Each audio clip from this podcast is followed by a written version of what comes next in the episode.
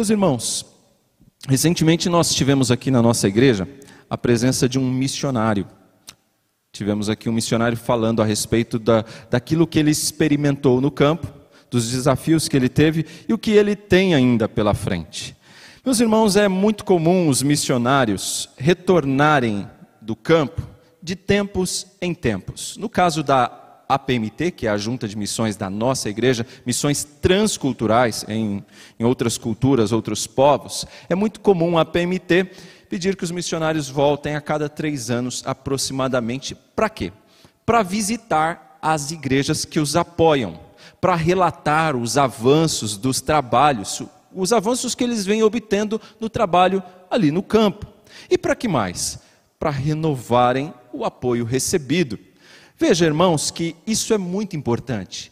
Isso aproxima o missionário da igreja que o apoia, e isso traz um pouco mais da realidade do campo e torna a missão mais vívida na igreja. Isso se parece muito com o que está acontecendo aqui em Atos dos Apóstolos, capítulo 21. Só que com uma diferença.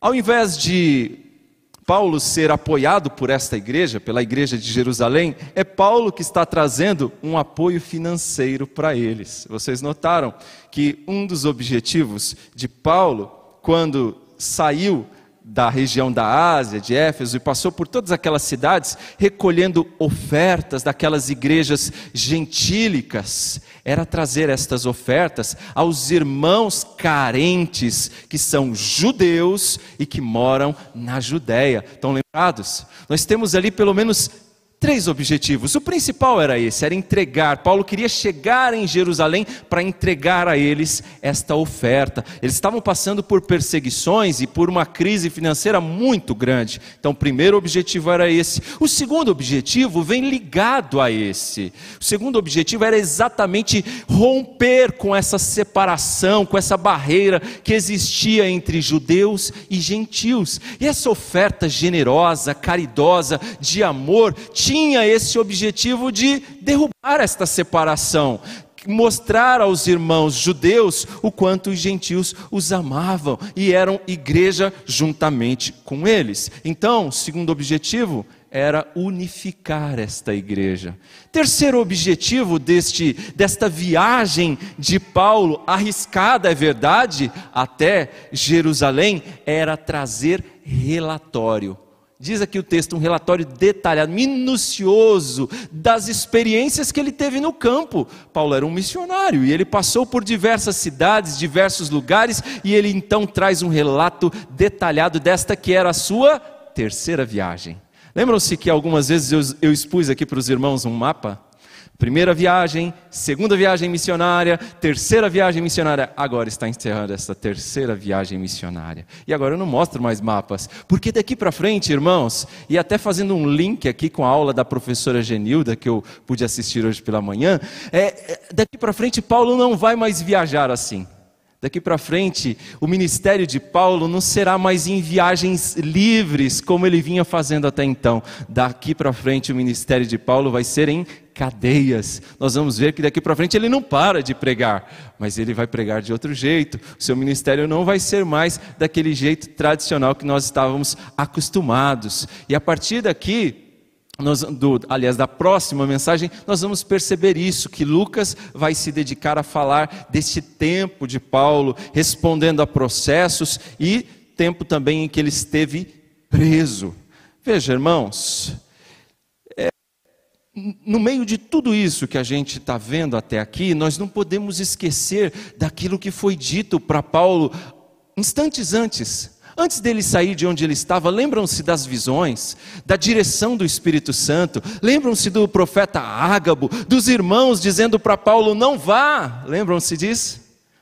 Então Paulo sabia, ele tinha compreensão clara do que o esperava ali em Jerusalém, de que muitas dificuldades, cadeias, aflições, tudo isso Paulo enfrentaria quando chegasse a Jerusalém. Então nós vamos examinar nesta manhã, e eu quero ser bastante objetivo, que eu sei que o nosso tempo da manhã é um pouco mais curto que o da noite. Quais foram as experiências de Paulo nesta chegada a Jerusalém. Então, o que, que ele experimentou ali? E a primeira coisa que Paulo experimentou ali foi comunhão e alegria. Foi o que Paulo experimentou. Comunhão onde? E por que, que eu fiz questão de ler a partir do verso 15? Comunhão com os irmãos da igreja de Jerusalém, com alguns irmãos que o receberam. Repare que quando ele chega ali, ele já se apresenta e vai ser recebido por um grupo de irmãos e vai ser hospedado na casa de Minasson, Minazon ou Minasson, onde ele deveria ficar. E repare, irmãos, que Paulo não estava sozinho. Ele tinha com ele uma comitiva, tão lembrados que aquelas igrejas que ofertaram, cada uma delas enviou um representante que estava com Paulo. E Paulo não estava só com estes irmãos, mas estava também com Lucas. Possivelmente Lucas era o representante da igreja de Filipos. E ali Lucas está com ele e ele se inclui aqui no relato. Repare o verso 17, como ele diz: quando chegamos a Jerusalém, chegamos por quê? Nós chegamos. Lucas se inclui aqui. Eu estava junto. É isso que Lucas está querendo dizer. Os irmãos nos receberam com alegria. Houve comunhão e houve alegria. Essa foi a primeira experiência de Paulo. Ao chegar em Jerusalém agora, ele é recebido de forma calorosa pelos irmãos. Há um ambiente gostoso de comunhão, uma recepção gostosa. Não tem formalidades nesse primeiro momento, repare. É assim que ele é recebido. Os irmãos puderam experimentar ali momentos preciosos, momentos gostosos de congraçamento na casa de Minasson. Os irmãos o receberam bem, receberam com carinho, e além da comunhão experimentada, o texto diz: houve alegria houve alegria entre eles, isso é muito interessante. Até aqui, irmãos, podemos dizer que tudo que Paulo estava vivenciando ali estava além, muito além das expectativas, não é? Depois da, de todas aquelas orientações, não vá, Paulo, olha o que te espera lá. E ele sabia o que o esperava lá, o próprio Cristo já o advertiu desde quando o chamou. Quando ele chega lá e é recebido assim, experimenta alegria comunhão, estava muito além das expectativas. Eu disse que Lucas estava presente, ele se inclui aqui, e é muito provável que esta alegria se deva às ofertas que receberam. Paulo estava preocupado, e quando a gente lê Romanos, a gente percebe a preocupação de Paulo que os irmãos não quisessem receber essas ofertas porque vinham de gentios, de gentios convertidos, mas ao que parece eles recebem. E a alegria que ao receber as ofertas, ao receber as notícias, boas notícias do avanço missionário entre os gentios. Então eles experimentam comunhão, mas experimentam também alegria. Meus irmãos, a comunhão nos alegra o coração. Sabe por quê? Porque nós precisamos de Deus, por isso estamos aqui. Mas nós precisamos de gente também, de pessoas também. Pessoas precisam de Deus, mas pessoas precisam de pessoas. Pessoas precisam de viver em comunhão. É por isso que hoje nós temos tanta gente doente isolada, enclausurada, porque gente precisa de gente. Talvez você está me ouvindo aí em casa, está trancado há seis meses sem botar o pé na rua, saia de casa. Está na hora de sair antes que você adoeça também. Está na hora. Está na hora. Para de ouvir televisão, você vai ficar enlouquecido. E bota o pé na rua e vai viver. Porque gente precisa de Deus, mas gente precisa de gente. Precisa de se relacionar, precisa de viver. Eles experimentaram comunhão, alegria, vida com vida, gente junto. Isso é precioso, meus irmãos. O texto continua, verso 18. No dia seguinte, Paulo foi conosco encontrar-se com Tiago e todos os presbíteros estavam presentes. Opa, agora aqui, Paulo vai ter um encontro com Tiago e com os presbíteros, eram muitos, da igreja de Jerusalém. Agora aqui, repare, meus irmãos, que ele vai experimentar um momento de testemunho, de louvor e também de preocupação. Note que agora a reunião já não é mais informal Já não é mais como aquele primeiro momento, é uma reunião mais cheia de formalidades. Quem está presente? O presidente da igreja ali. Quem presidia o concílio de Jerusalém? Atos capítulo 15. Era Tiago. Quem era esse Tiago? Era irmão do Senhor Jesus, meio irmão, né? Filhos da mesma mãe, mas que havia certamente substituído Pedro. Então, Tiago é aqui o líder da igreja, o presidente desse concílio, ele e os demais presbíteros estão ali agora numa reunião formal com Paulo. Certamente eles estavam preocupados com os rumores, com as conversas que chegavam a Jerusalém a respeito de Paulo, as calúnias as maledicências, tudo aquilo que os judeus malvados ali que tramavam contra Paulo estavam disseminando em Jerusalém a respeito do apóstolo Paulo. Então, neste momento, nós vamos ver testemunho, louvor e preocupação. Quando eu digo que estava presente, a gente vê que estava presente Tiago e os presbíteros, não se fala dos apóstolos. Por quê? Você já se perguntou? Os apóstolos provavelmente não estavam em Jerusalém nessa época. Tempo de perseguição. É possível que eles estivessem em outro lugar, tivessem sendo perseguidos e saíssem dali. É possível que alguns deles também já tivessem mortos a esta altura. Pois bem, meus irmãos, lá então estavam eles reunidos e Paulo vai fazer o quê? O que os nossos missionários fazem a cada três anos aproximadamente: prestar relatórios. E lá estava ele prestando um relatório detalhado do que Deus fez por intermédio dele nas igrejas da região da Europa e Ásia, nas igrejas dos gentios. E Paulo vai detalhando tudo aquilo que Deus fez, quantas vidas foram salvas, igrejas formadas. E lembra-se que tinha uma comitiva com Paulo?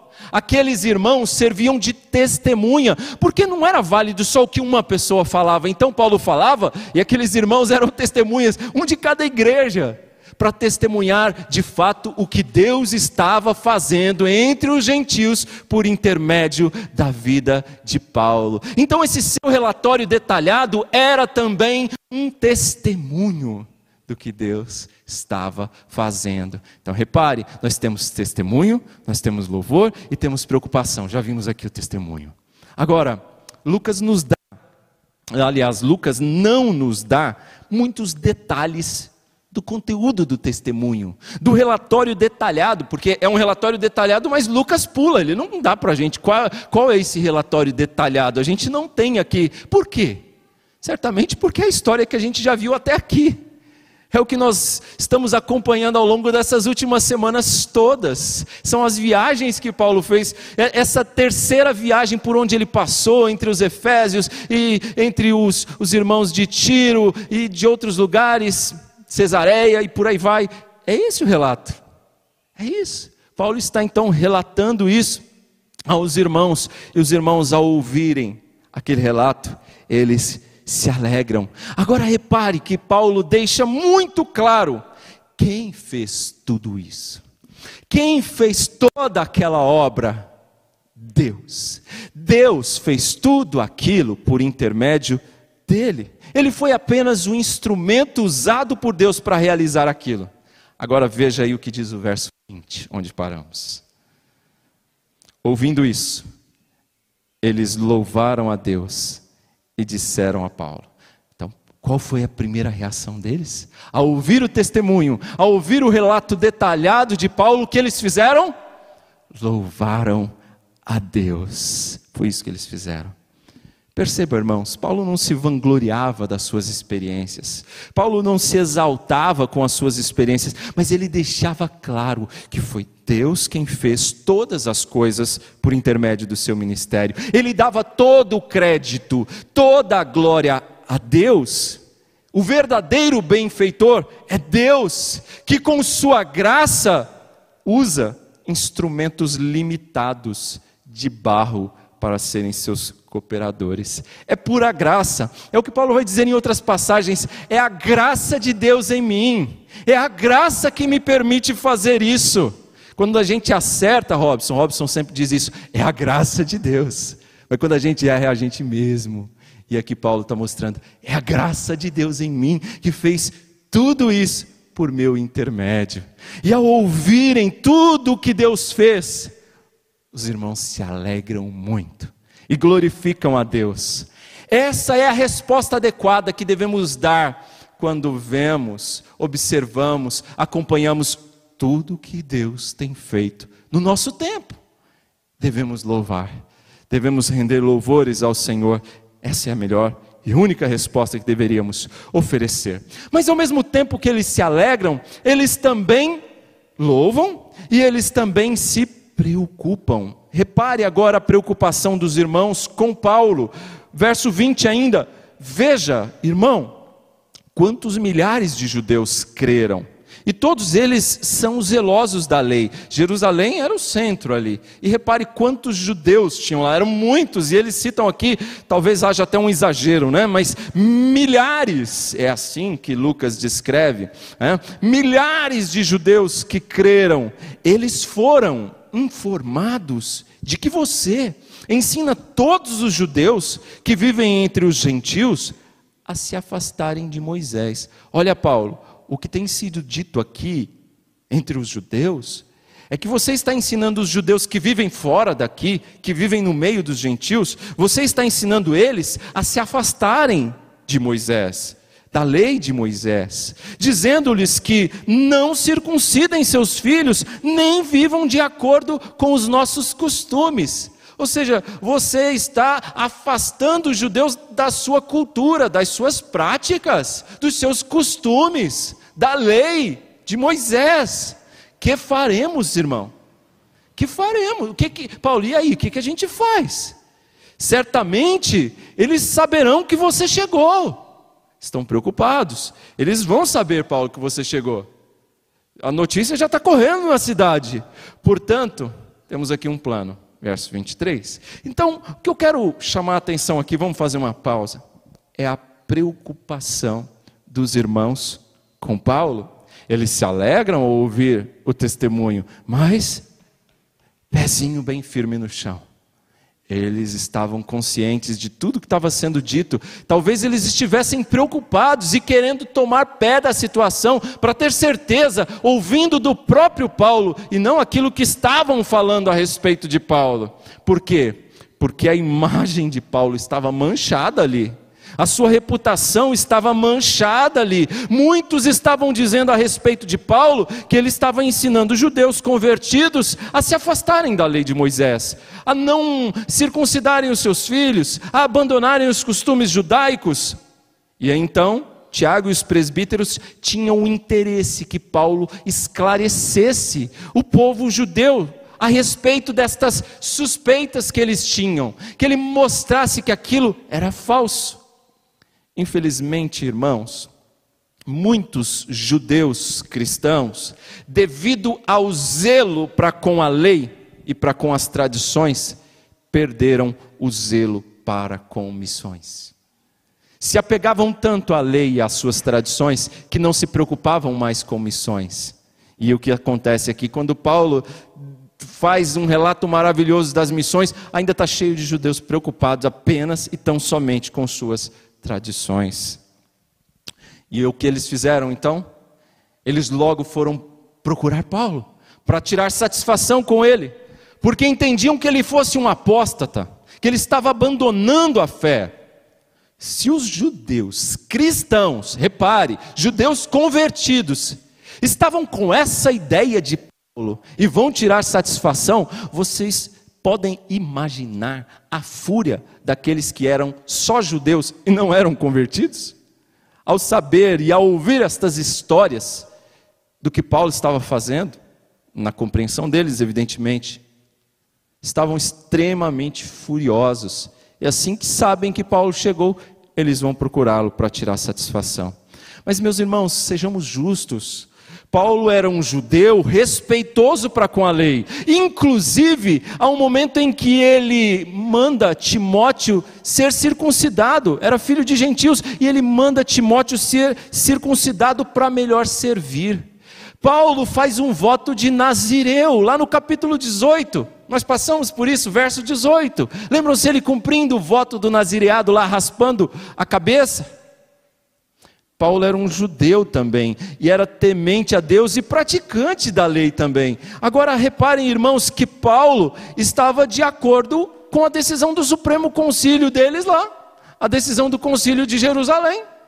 Qual era a decisão? Que era para ensinar os gentios que eles não precisavam se tornar judeus para serem recebidos na igreja. Eles não eram obrigados a se circuncidar para serem recebidos. Eles tinham que se abster das carnes é, é, sacrificadas a ídolos, do sangue, eles tinham que é, se abster de relações sexuais ilícitas. Eram estas as coisas que o concílio decidiu e era isso que Paulo ensinava. Então, o, o concílio não decidiu que os gentios tinham que ser circuncidados, e Paulo não exigia isso deles. Porém, irmãos, os judeus convertidos não estavam entendendo isso, estavam tendo dificuldade com essa questão, e escutando que Paulo estava ensinando não aos gentios que não precisavam circuncidar-se, mas aos judeus que deixassem de circuncidar os seus filhos. Notaram que são coisas diferentes? A grande verdade é que estava precisando de mais uma reunião, igual aquela de Atos 15. Só que agora para falar sobre a liberdade do judeu que se convertia, já que aquela reunião falava só sobre o gentil que se convertia e que era reunido ao número da igreja. Pois bem, temos que ser cuidadosos, irmãos. Essa é a lição que sobra para nós. Temos que ser cuidadosos com a maledicência. Temos que ser cuidadosos com as mentiras. Lembre-se que o diabo é o pai da mentira. E que quando você mente e, e, e espalha é, mentiras, falsidades a respeito dos outros, você está servindo ao diabo e não a Deus não acolha com facilidade acusações, fatos nocivos ditos a respeito dos seus irmãos em Cristo e principalmente da liderança. A Bíblia diz com relação à liderança que é preciso de mais de uma testemunha, principalmente quando partir da boca dos ímpios. Muito cuidado. A reputação de Paulo estava extremamente manchada aqui por conta disso. Diante da preocupação do que poderia acontecer, Tiago e os presbíteros tiveram a ideia: vamos conversar com Paulo e vamos colocar em, em prática aqui uma ideia. E aqui, irmãos, eles elaboram um plano.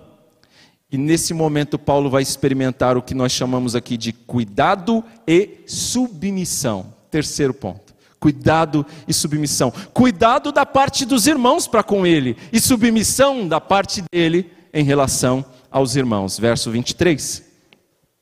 Portanto, faça o que lhe dizemos. Estão conosco quatro homens que fizeram o voto. Participe com esses homens dos rituais de purificação e pague as despesas deles, para que rapem a cabeça. Assim todos saberão que não é verdade o que falam de você, mas que você continua vivendo em obediência à lei. Quanto aos gentios convertidos, já lhes escrevemos a nossa decisão de que eles devem abster-se de comida sacrificada aos ídolos, do sangue, da carne de animais estrangulados e da imoralidade sexual. No dia seguinte, Paulo tomou aqueles homens e purificou-se com eles. Depois foi ao templo para declarar o prazo do cumprimento dos dias da purificação e da oferta que seria feita individualmente em favor deles. Note aqui: cuidado e submissão. Tiago e os presbíteros tiveram qual ideia, qual cuidado para com Paulo? Paulo, tem quatro homens aqui que fizeram o voto de nazireado, só que eles não têm condições de pagar o voto. Por quê? Porque exigiu o sacrifício de alguns animais e alguns alimentos em oferta.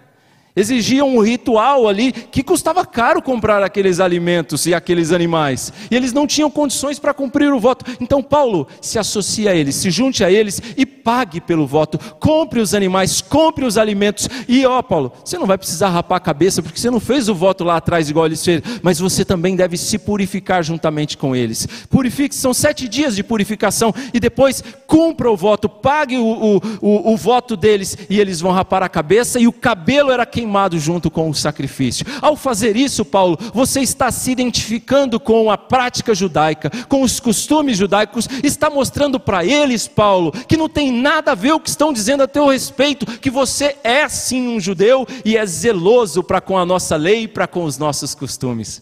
A ideia era brilhante, não era? Tinha tudo para dar certo, mas não deu. A gente vai ficar sabendo depois disso. Mas continuando aqui, que eu falei só da, do cuidado aqui deles para com Paulo, tendo essa ideia, mas aqui nós temos um outro ponto, a submissão de Paulo. Veja que aqui nós estamos diante de uma questão cultural, de costume, era o que nós chamamos de adiáforos, ou seja, questões adiáforas. Questões adiáforas são coisas. É, que nós chamamos de veniais, questões que não são relevantes.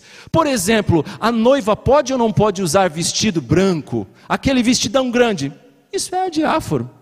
Isso não é relevante. Isso é a noiva quem decide. Então, em questões irrelevantes assim, a igreja tinha liberdade, o povo tinha liberdade para tratar. Questões de costumes assim, tinham liberdade, então não deveriam se dividir por isso. E Paulo, então, quando recebe essa orientação, por mais que aquilo lhe fosse custoso, ele não tinha obrigação de pagar por aquele voto, mas ele se submete. Ele foi submisso à orientação de Tiago e dos presbíteros, e ele então, diz o verso 26, ele cumpre. Ele cumpre, ele se consagra com aqueles irmãos, ele passa pelo ritual de purificação e cumpre aquele voto com os irmãos. Uma das lições mais importantes que podemos aprender desse texto é a necessidade de humildade no corpo de Cristo. Paulo poderia ter recusado ter feito essa concessão? Poderia. No entanto, Paulo viu ali uma oportunidade de promover a unidade no corpo, a unidade na igreja, de corrigir equívocos ali que poderiam prejudicar a igreja e o seu próprio ministério. E ele faz, e ele se submete. Há um estudioso chamado William Barclay, ele vai dizer o seguinte: há um momento em que fazer concessões não denota fraqueza, mas força. Irmãos, há tempo de ceder. Há tempo de ceder.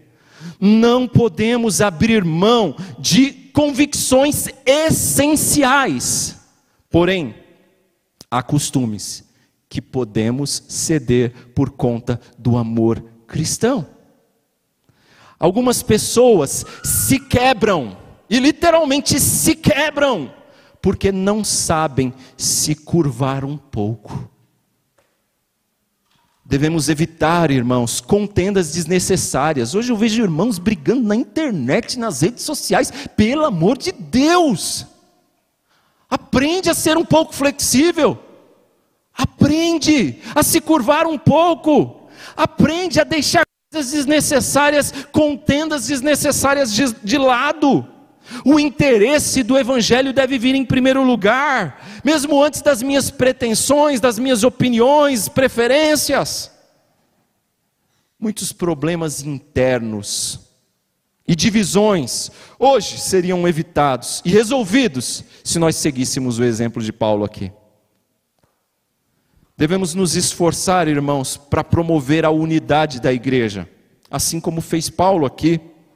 Em Cristo nós nos tornamos um só povo, fazemos parte da família da fé, independente de raça, cor, nacionalidade, posição social, temos o mesmo e único status: filhos de Deus através do sacrifício de Jesus Cristo. E assim somos chamados de irmãos. É esse o nosso status. O que mais a gente aprende? Nós aprendemos aqui também que às vezes a reputação de alguém não descreve corretamente o seu caráter. Note que falavam muito mal a respeito de Paulo, mas Paulo não era o que diziam a respeito dele. O caráter é quem somos, a reputação é o que dizem a respeito de nós. Lembrem-se, Jesus o Cristo, sem pecado algum, completamente santo, puro, Filho de Deus encarnado, esteve entre nós sem pecado nenhum. Mas como é que muitos homens o chamavam? Comilão, beberrão, amigo de publicanos, pecadores, andava, falava com prostitutas. E disseram até que ele expulsava demônios pelo maioral dos demônios, ou seja, pelo poder do diabo. olha o que falavam do nosso Senhor. Essa era a reputação para alguns. Mas nós sabemos qual era o caráter irretocável de Jesus Cristo, o nosso Senhor. Meus irmãos, a minha palavra é que sejamos cuidadosos com o nosso caráter e que pela graça Deus cuide de nossa reputação. Você não vai ter controle sobre o que as pessoas vão falar. Irmãos, precisamos aprender mais uma lição: que a obra de Deus é feita independente de nós. A obra de Deus não vai parar se você continuar no seu sofá me assistindo pela tela, pela tela da sua TV ou do seu computador. A obra de Deus não vai parar. Não vai. Você pode parar, mas a obra de Deus não para. E eu não estou sendo desrespeitoso com você. Eu quero te motivar a sair do sofá, só isso. E eu quero dizer o seguinte: a obra de Deus não para se a gente parar. Mas isso não quer dizer, meus irmãos, que nós temos que entender, ah, então não vou fazer nada mesmo, a obra não vai parar, eu vou ficar na minha. Não. Nós devemos sim ter o anseio para que Deus se agrade de nós e queira usar-nos como seus instrumentos, como fez com Paulo, como fez com tantos outros na sua obra. Texto que nós lemos aqui durante o início do culto, durante a liturgia. De Deus nós somos cooperadores. Você é cooperador? Você é servo? Então sirva. Então trabalhe. Então se envolva. Não há espaço para vanglória nossa. A glória é toda dele. E por último eu digo a vocês: qual tem sido o seu envolvimento? Você tem orado pelos missionários? Você tem contribuído? Recentemente tivemos um aqui, e você viu um pouquinho do que é o trabalho missionário. Que sejamos também. Talvez Deus não nos leve para tão longe, mas que sejamos no nosso contexto. Que Deus abençoe.